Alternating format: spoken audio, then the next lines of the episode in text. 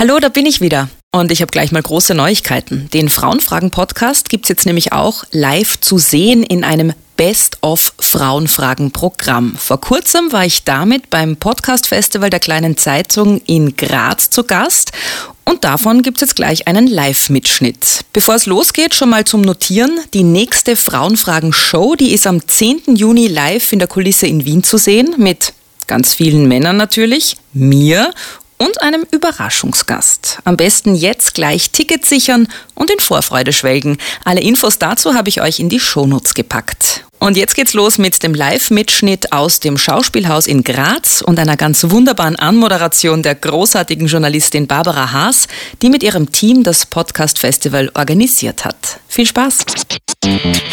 Oh Mann, was für Fragen! Frauenfragen, der Podcast mit mir, Marie Lach. Live. Was jetzt kommt, finde ich persönlich total schön, weil ich diese Frau sehr mag und sehr respektiere.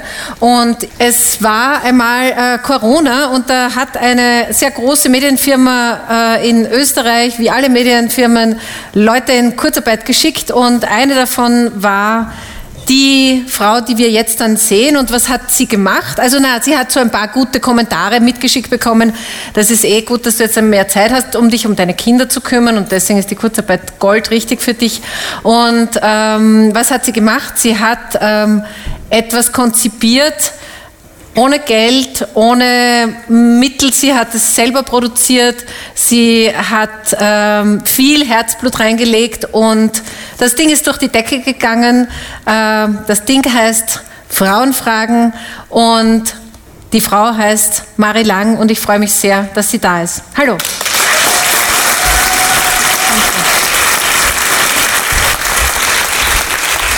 Willkommen im Podcast Frauenfragen. Ich habe keinen Gast. Äh, wer fühlt sich denn berufen? Ich suche ein bis zwei Freiwillige und in dem Fall brauche ich nicht gendern, weil ich suche tatsächlich nur Männer, die zu mir jetzt auf die Bühne kommen. Wir spielen das jetzt einmal kurz durch. Einmal roter Teppich mit den ganz klassischen Frauenfragen. Freiwillige vor. Ja, bitte, großartig. Einen großen Applaus.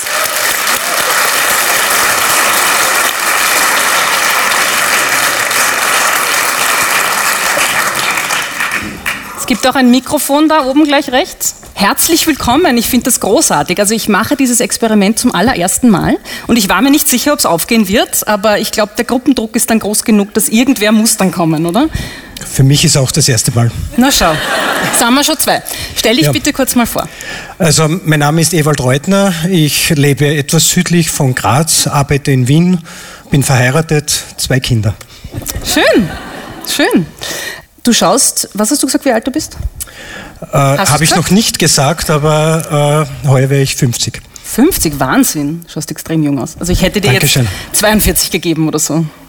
Was ist dein Beauty-Geheimnis?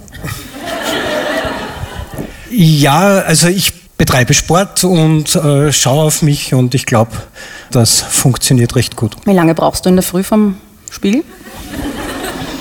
Normalerweise, also wenn ich sehr früh aufstehen muss, rechne ich mit 17 Minuten. Also es ist dir wichtig, gut auszuschauen, aber auch effizient zu sein, höre ich daraus. Naja, wenn es ums Frühaufstehen geht, äh, ist die Effizienz wichtig natürlich, aber ich achte natürlich auf mein Äußeres. Du bist jetzt eher dunkel gekleidet, hast die klassischen lässigen, vielleicht hat das mit dem Alter auch zu tun, äh, weißen, hellen Sneakers an. Welchen Designer trägst du? Pui. Also ich glaube, ein echter Tom Taylor. Das Hemd kann ich leider nicht sagen und den Sneakers liegt eher an meinem Sohn, mhm. der ganz äh, verrückt auf Nike-Sneakers ist und da haben wir eine Vater-Sohn-Schuhe äh, gekauft und der hat genau die gleichen. Ah, Minimi. Sozusagen, ja. Mhm. Aber er hat darauf bestanden, also Wie alt ist Maximi, zwölf ist er. Zwölf, okay. Wie alt ist das andere Kind? Zehn, meine Tochter ist zehn. Okay, also aus dem Gröbsten kann man sagen schon raus, oder? Ja, das Gefühl habe ich, ja. Wer betreut die jetzt gerade? Meine Schwiegermutter kümmert sich um die Kinder. Ah, ja. Meine Frau sitzt im Publikum. Ist sie der Grund, warum du jetzt hier bist eigentlich? Ja. das hätte ich mir fast gedacht. Wer schaut denn auf die Kinder sonst, wenn sie krank sind zum Beispiel? Wie geht sich das aus mit der Vereinbarkeit? Ja, da bin ich sehr dankbar, dass das äh, meine Frau übernimmt. War das vorher abgesprochen? Nein, muss ich ganz ehrlich sagen, aber das ist etwas, das hat sich irgendwie naja, entwickelt. Meine Frau ist, ist selbstständig, arbeitet viel von zu Hause. Dadurch, dass ich nach Wien pendeln muss, äh, hat sich das so entwickelt. Hast du manchmal ein schlechtes Gewissen, dass du weniger Zeit mit den Kindern verbringst als sie? Ja, manchmal schon. Warum hast du es nicht geändert? Oder warum änderst du es nicht? Naja, irgendwann einmal, hm, schwierig zu sagen, aber man baut natürlich äh, ähm, eine gewisse Karriere auf, genauso wie sie das aktuell auch macht. Und äh, meine ist halt so, dass die sehr zeitintensiv ist und das hat sich so ergeben. Mhm. Mhm.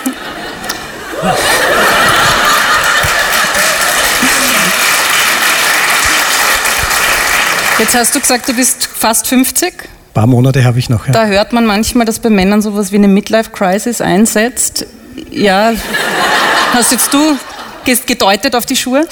Ähm, ist der Kinderwunsch schon abgeschlossen? Definitiv, ja. Weil sich mit der Karriere ich liebe meine nicht Kinder. ausgeht oder warum? Na, ich glaube, äh, es passt für uns beide und äh, unsere zwei Kinder lasten uns so aus, dass äh, wir glauben, dass das so in Ordnung ist jetzt. Hattest du im Beruf jedes Gefühl, äh, weil du ein Mann bist, nicht ernst genommen zu werden? In welcher Branche arbeitest du nochmal? Äh, Luftfahrt. Ich arbeite bei der Austrian Airlines. Auch eher männerdominiert wahrscheinlich. Definitiv, ja. Und hattest du das Gefühl, je ernst genommen zu werden, weil du ein Mann bist? Oder nicht ernst genommen zu werden? Eigentlich nicht, nein. Hast du dich je gefragt, warum es eine Männerdomäne ist? Das tue ich mich ehrlich gesagt schon, weil ähm, äh, also ich bin Pilot bei Austrian Airlines. Wir haben aktuell eine Quote von circa 5% an Pilotinnen und ähm, wir bemühen uns auch in der Öffentlichkeit eben mehr Pilotinnen darzustellen, um für, für junge Frauen auch die Möglichkeit zu zeigen. Aber es ist ein ganz ein, ein langwieriger, schwieriger Weg, habe ich das Gefühl, weil die Bewerbungen trotzdem hinten anbleiben. Also es sind wesentlich weniger Bewerbungen. Und ähm, es, es ist eben für viele junge Frauen das ist kein Thema. Also das ist so etwas out of reach. Ja. Das ist nicht in ihrem Fokus, habe ich das Gefühl. Und ich glaube, dass man da noch mehr darauf hinweisen müsste oder was wir auch machen, darauf hinweisen, dass die Möglichkeit besteht und dass wir definitiv Pilotinnen noch suchen. Was befähigt Männer denn eher zum Piloten sein?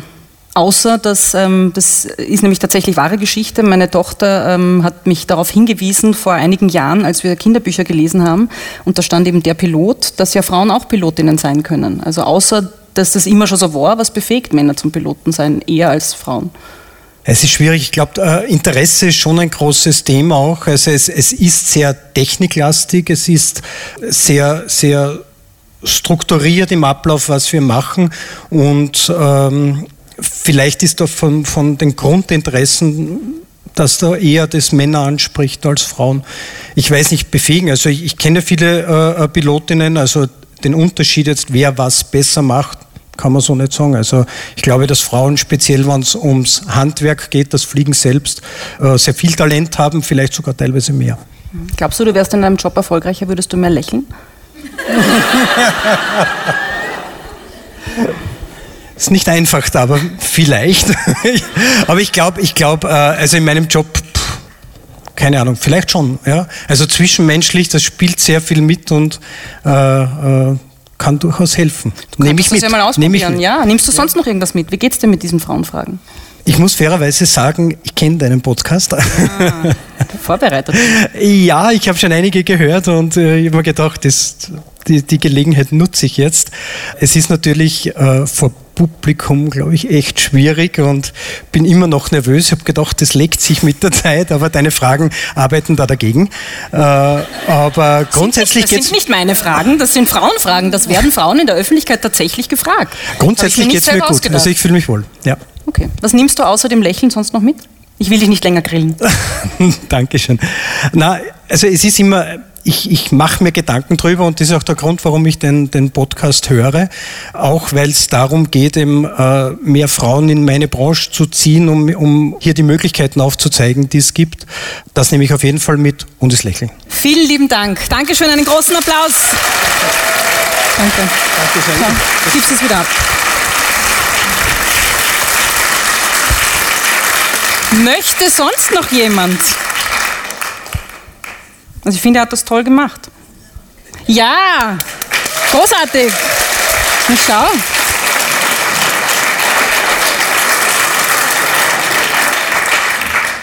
Herzlich willkommen. Schau. Danke. Servus. Hallo.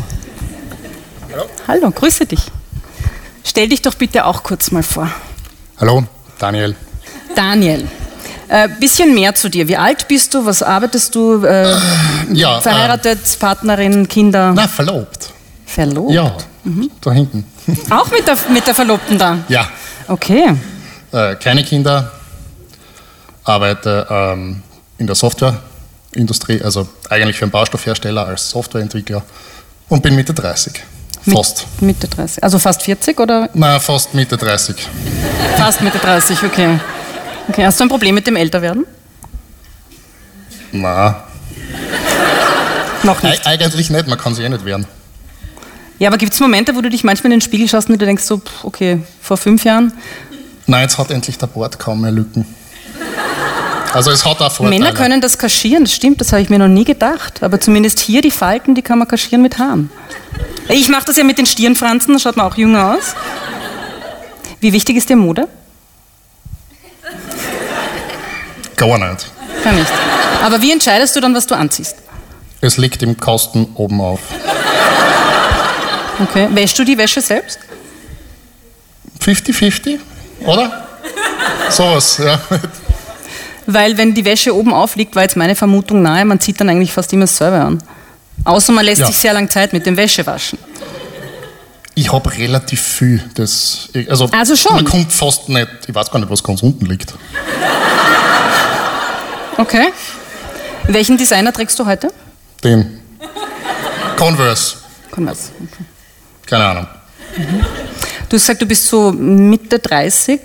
Wie schaut es aus mit dem Kinderwunsch? Ich meine, es wird langsam Zeit, oder? Tickt die biologische Uhr noch nicht? Nein, tickt nicht, gar nicht. Also überhaupt nicht. Okay. Keine Uhr. Aber möchtest du mal Kinder haben?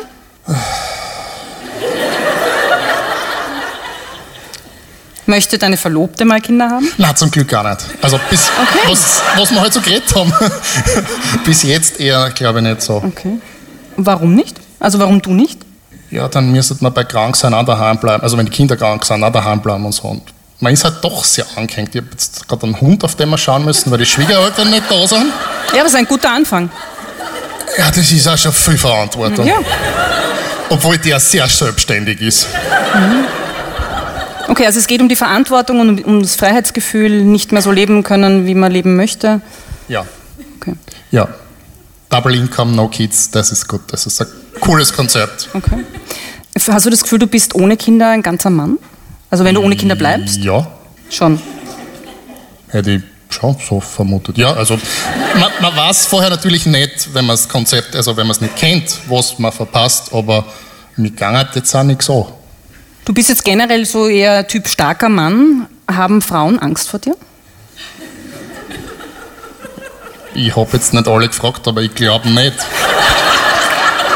So hast du eine Erfahrung im beruflichen Umfeld vielleicht? Nein, im beruflichen, ja doch, stimmt. Anne hat einmal gesagt beim Bewerbungsgespräch, sie hat sich von mir total gefürchtet. Nach den zwei, ersten zwei, drei Sätzen war das vorbei. Also sie ist mittlerweile eingestellt und ist super. Okay. Was war das, wovor sie sich gefürchtet hat? Da habe ich nicht nachgefragt. Ist nicht so schlecht, wenn man nachfragt. Nein, äh, ich schaue mir die Leute gerne an und da rede ich halt noch nicht so viel am Anfang. Also auch wenn man das jetzt nicht so klappt vielleicht, aber das hat es, glaube ich, am Anfang war es einfach ein bisschen eingeschüchtert. Bewerbungssituation natürlich, ja. Mhm. Viele Männer am Tisch, sie als, naja, sie war nicht ganz allein, zwei Frauen. Mhm. IT ist ja auch eine klassische Männerdomäne eigentlich Absolut. noch. Wie geht es dir denn da, da, nur unter Männern zu sein? Wir haben bis jetzt bei uns fast nur Frauen eingestellt. Ah, ja. Und das ist super. Und warum? Na, weil sie sich gegenüber den männlichen Bewerbern durchgesetzt haben. Ganz klar. Das war eine ganz neutrale Situation. Ich habe die Person eingestellt, die mir zugesagt hat. Menschlich, von den Qualitäten, also von den, von den Qualifikationen, das war das richtige Wort. Ähm, Nein, aber es war unterm Strich definitiv jedes Mal die richtige Entscheidung. Wir haben es noch nie berührt, äh, bereut. Soll ich hier abbrechen? Weitermachen, abbrechen. Letzte Frage. Würdest du sagen, du bist ein Feminist? Ich glaube, man muss es eh versuchen. Also, es war ja blöd, wenn nicht. Ja. Im Endeffekt will man ja ein vernünftiges, ein vernünftiges Umfeld und da ist es doch im Prinzip völlig wurscht, ob das jetzt ein Mandal, ein Weiberl oder irgendwas dazwischen ist. Und das versuche ich halt. In einer geschlechtergerechten Welt gebe ich dir völlig recht, wäre das genau, wurscht. Und da versuche ich hinzukommen. Also zumindest für mich. Nachdem es noch nicht so ist. Vielen Dank. Hoffentlich ohne Berühren. Ähm, ich habe es vergessen und es tut mir so leid, weil ich bin natürlich auch ein bisschen aufgeregt. Ich habe auch den Namen vergessen. Wer war vorher auf der Bühne? Ewald. Ewald. Ich habe natürlich Geschenke, so wie immer im Podcast. Schokolade oder Bodymilk? Ich habe jetzt auf einen Blumenstrauß gekauft. Nein, äh, die Schoko. Schoko. Bist du so lieber, nimmst du dem Ewald auch eine mit? Ja. Da. Vielleicht werfen. Nein, da bin ich ganz schlecht. Ja. Einen großen Applaus, Dankeschön.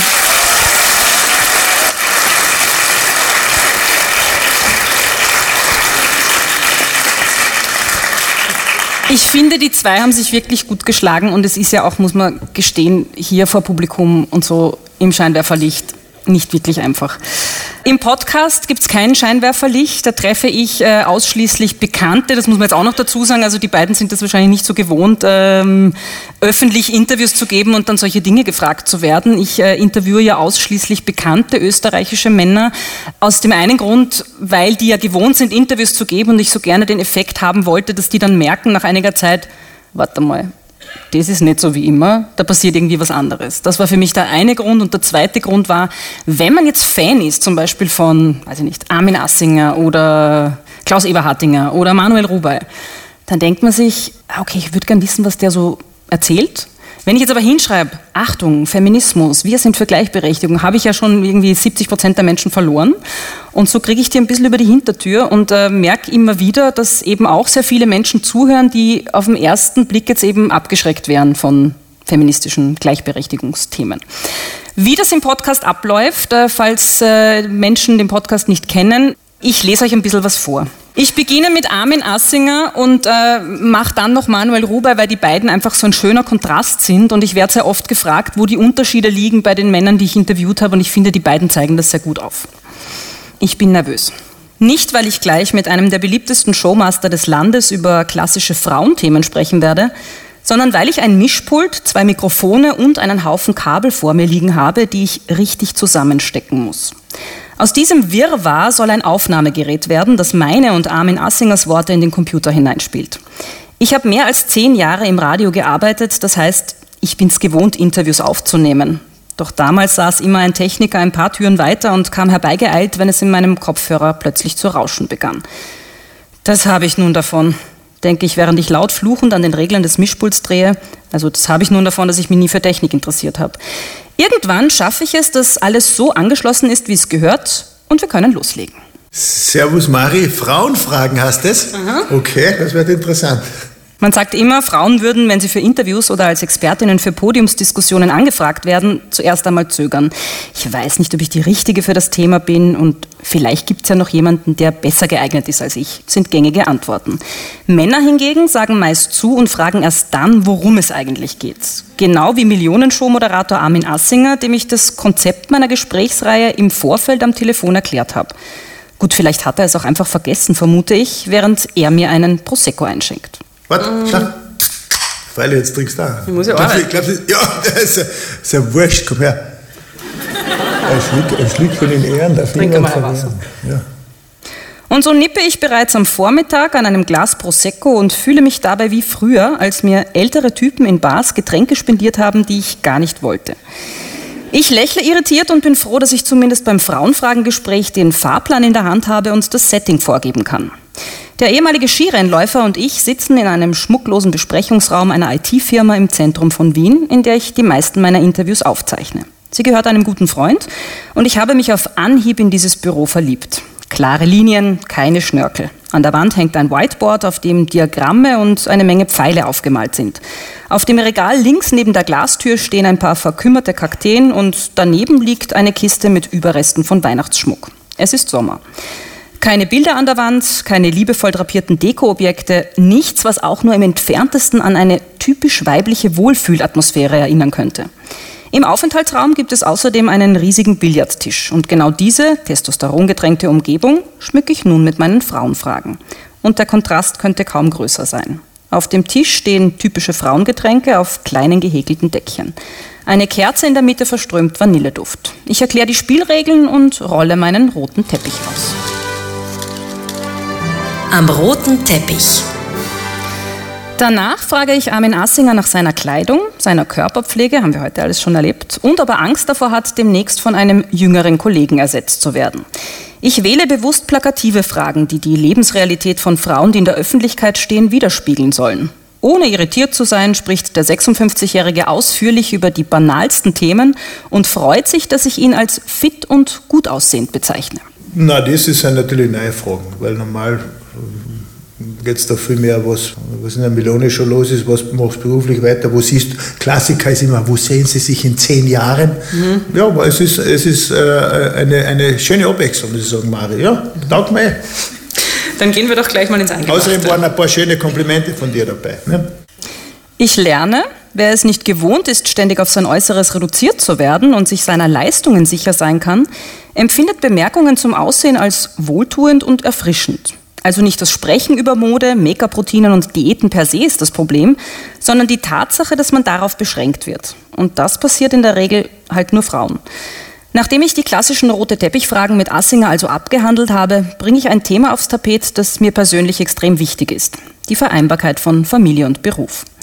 Ganz klar ein Frauenthema. Denn während erfolgreiche Frauen mit Kindern ständig dazu befragt werden, können erfolgreiche Männer zehn Kinder haben, ohne dass es irgendjemanden wundert. Erst unlängst wurde das im Wahlkampf zur deutschen Bundestagswahl 2021 deutlich. Die Kandidatin der Grünen, Annalena Baerbock, die zwei kleine Kinder hat, wurde prompt gefragt, wie sich Kinder und das Kanzleramt denn vereinbaren lassen. Ihre Kontrahenten Armin Laschet und Markus Söder, die ebenfalls, wenn auch bereits ältere Kinder haben, wurden das nicht gefragt. Zumindest sind wir mittlerweile aber so weit, dass diese einseitige Fragestellung viele irritiert und auch Einzug in die mediale Berichterstattung gefunden hat. Denn müssten wir nicht vielmehr fragen, welche veralteten Strukturen wir verändern müssen, damit Mütter, wenn sie wollen, jeden Job der Welt machen können? Genauso wie die meisten Väter ja auch? Armin Assinger jedenfalls hat mit seiner Ex-Frau Bettina, von der er seit 2014 geschieden ist, zwei Kinder. David ist mittlerweile 26 Jahre alt, Fiona 21. Genau in dem Jahr, als sein Sohn zur Welt kam, beendete der ehemalige Skirennläufer seine aktive Karriere. Man könnte meinen, der perfekte Zeitpunkt, um sich voll und ganz der Vaterrolle zu widmen. Doch Assinger, der damals noch bei der Gendarmerie war, konzentrierte sich lieber auf seine zweite Karriere als Kommentator von Skirennen im Fernsehen und den Wechsel in die Unterhaltungsbranche. Nur logisch also, dass seine Frau Bettina ihren Job in einer Bank aufgab bis 94, bis der David auf die Welt gekommen ist, oder bis schwanger geworden ist, war, hat die Bettina auf einer Bank gearbeitet und, äh, und dann eigentlich danach dann nicht mehr. Mhm. Warum nicht? War nicht notwendig. Haben wir so ein schönes Leben gehabt. Klingt nachvollziehbar. Wer will schon, wenn er auch so ein schönes Leben haben kann, einem öden Brotjob nachgehen, denke ich, als Assinger von seinen ersten Jahren als Vater erzählt. Und irgendwo in mir drinnen spüre ich auch ein bisschen Neid also sehr, sehr tief in mir drinnen, dort, wo die kleine Prinzessin sitzt, die als Kind immer wieder gehört hat, dass reich heiraten eine gute Option wäre und vor allem zu einem glücklichen Leben führt. Weil ich hier aber mitten in einem feministischen Gespräch bin, in dem ich Männer für Gleichberechtigung sensibilisieren und ihnen Paroli bieten will, ignoriere ich das kleine Mädchen schnell wieder und widme mich meinem Gesprächspartner, der dabei ist, das schöne Leben näher zu beschreiben. Bettina war dann, war dann des Öfteren mit bei irgendwelchen Skirennen oder so, ob das jetzt nur in Kitzbühel ist oder so. Also wir sind da sie hat dich ja dann gemanagt, glaube ich, oder?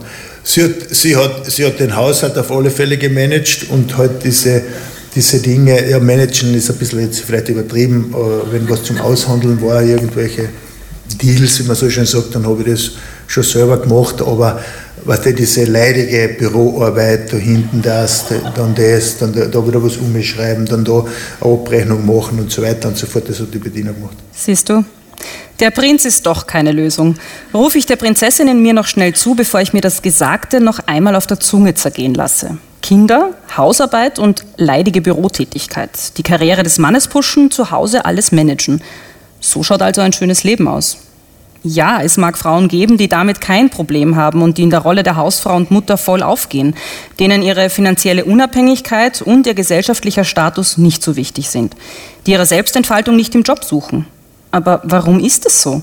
Weil sie wie ich als kleine Mädchen durch Stereotype gelernt haben, dass das ihre Bestimmung ist? Weil sie keine Alternativen sehen? Oder wie Assinger es formuliert? Nachdem es Frauenfragen sind, weiß ich schon, was du auswählst, aber ich kann alle beruhigen, die Bettina wollte da auch nicht unbedingt irgendwelche anderen Karriereziele verfolgen. Sie, wir haben da diese Asinger Firma halt gegründet und da hat sie die ganze Administration halt gemacht und äh, sie hat eh dort ihre Aufgabe gehabt und da war unsere gemeinsame Aufgabe, war mich weiterzubringen, mich zu pushen und ähm, auch die, die Bettina ist ja aus, aus, Tirol, aus einem eher konservativen Haus und somit war das überhaupt kein Thema zu der Zeit. Es war auch für die Bettina klar, die Kinder aus dem, aus dem Krebsen ausbringen und dann geht die Geschichte bei ihr weiter. Ne? Aber das ist doch unfair, platzt es aus mir raus, dass man als Mann beides haben kann, Kinder und Karriere, und dass Frauen sich immer entscheiden müssen.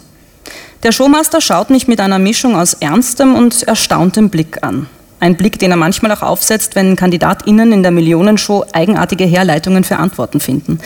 Gleichzeitig umspielt ein Lächeln seine Lippen. Er denkt kurz nach und sagt dann: Na, na, warum soll ich das unfair finden? Äh, das, das war so. Wir waren, äh, wir waren da halt gleichgeschalten, wir zwei. Ich merke, dass es rein auf der persönlichen Ebene wohl eher schwierig werden wird, Assinger zum Nachdenken zu bewegen. Sein Privatleben wurde rund um seine außereheliche Affäre, die 2007 aufflog, ausgeschlachtet. Der Boulevard hat sich wie eine Hyäne auf seine Ehe und die darauffolgende Scheidung gestürzt. Warum also soll er mit mir in den Dialog gehen, wenn ich ihm vorwerfe, es sich als Ehemann und Vater zu leicht gemacht zu haben? Warum sollte überhaupt jemand zum Nachdenken angeregt werden, wenn ihm Vorwürfe um die Ohren geschmissen werden? Ich bin alt genug, um kapiert zu haben, dass das so nicht funktioniert.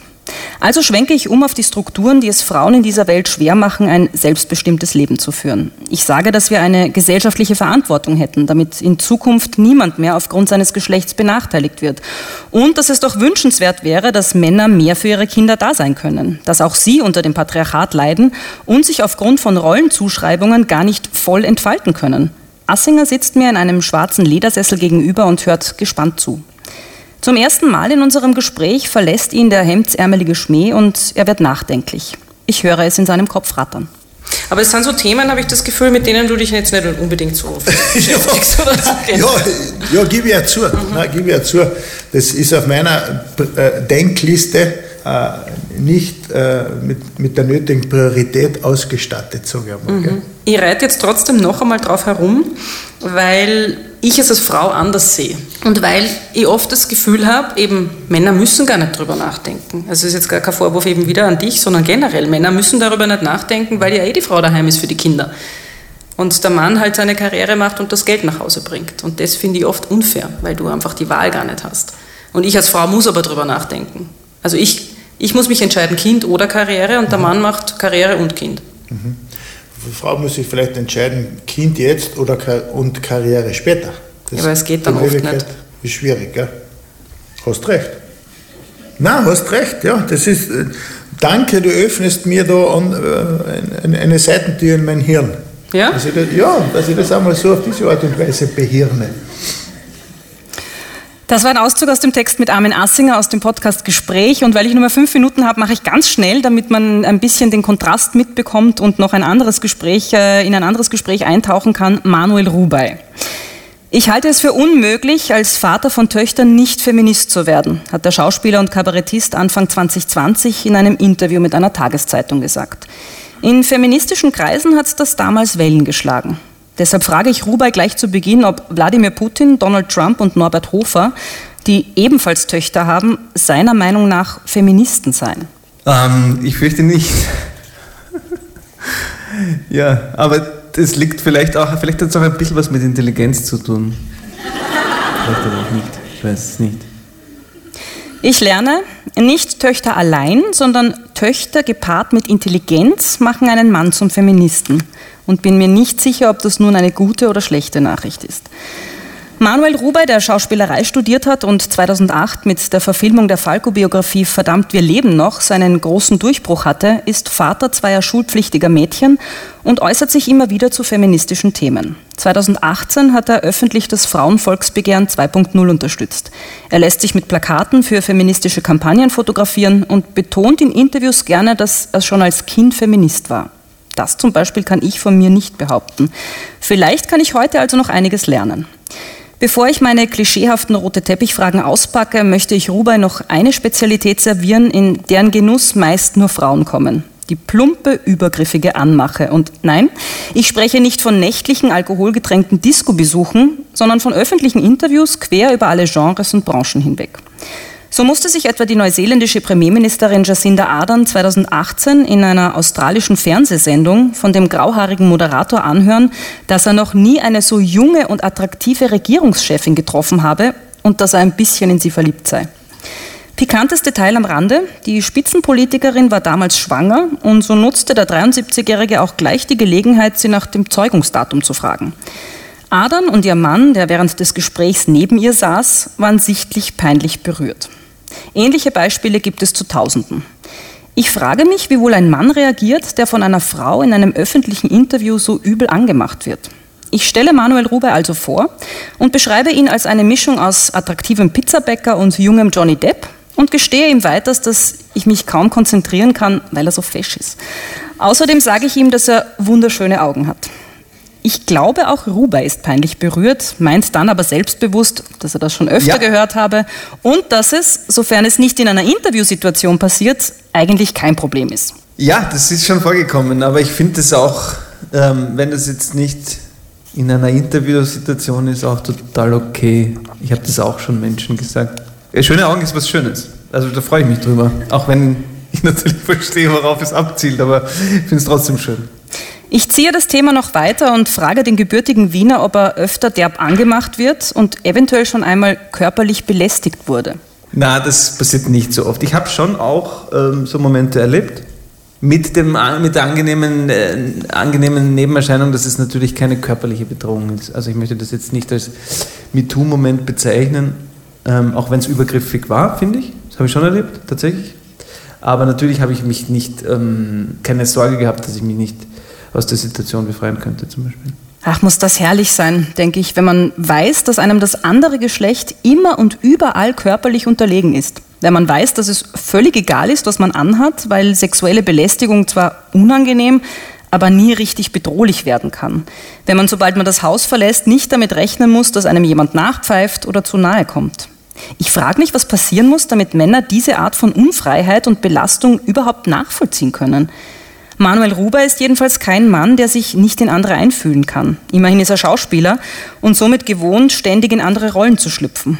Er hat zwar noch nie eine Frau gespielt, aber in seinem letzten Kinofilm Wann mal Revoluzer hat er einen mittelmäßig erfolgreichen Musiker gegeben, der sich um den Haushalt und seine beiden Töchter kümmert, während seine beruflich erfolgreiche Frau das Geld nach Hause bringt. Ein Bild, das vielleicht in manchen Boboblasen in Wien, Graz vielleicht auch, bereits Realität ist, aber mit Sicherheit nicht im Großteil der österreichischen Bevölkerung. Ich glaube, ich habe es insofern vielleicht ein bisschen einfacher, weil meine Mutter war arbeiten und mein Vater war zu Hause. Meine Mutter ist Medizinerin, mein Vater ist Künstler und wie mein Bruder und ich recht schnell hintereinander kamen, war einfach, glaube ich, die wirtschaftliche Frage entscheidend. Ich glaube, die haben sich das jetzt auch nicht groß als, also ich würde jetzt nicht so weit gehen, dass ich sage, mein Vater ist der Überfeminist, aber es war einfach so, dass es gesagt okay, die konnte halt, die war halt mit dem Studium fertig und konnte als Ärztin sofort zu arbeiten beginnen.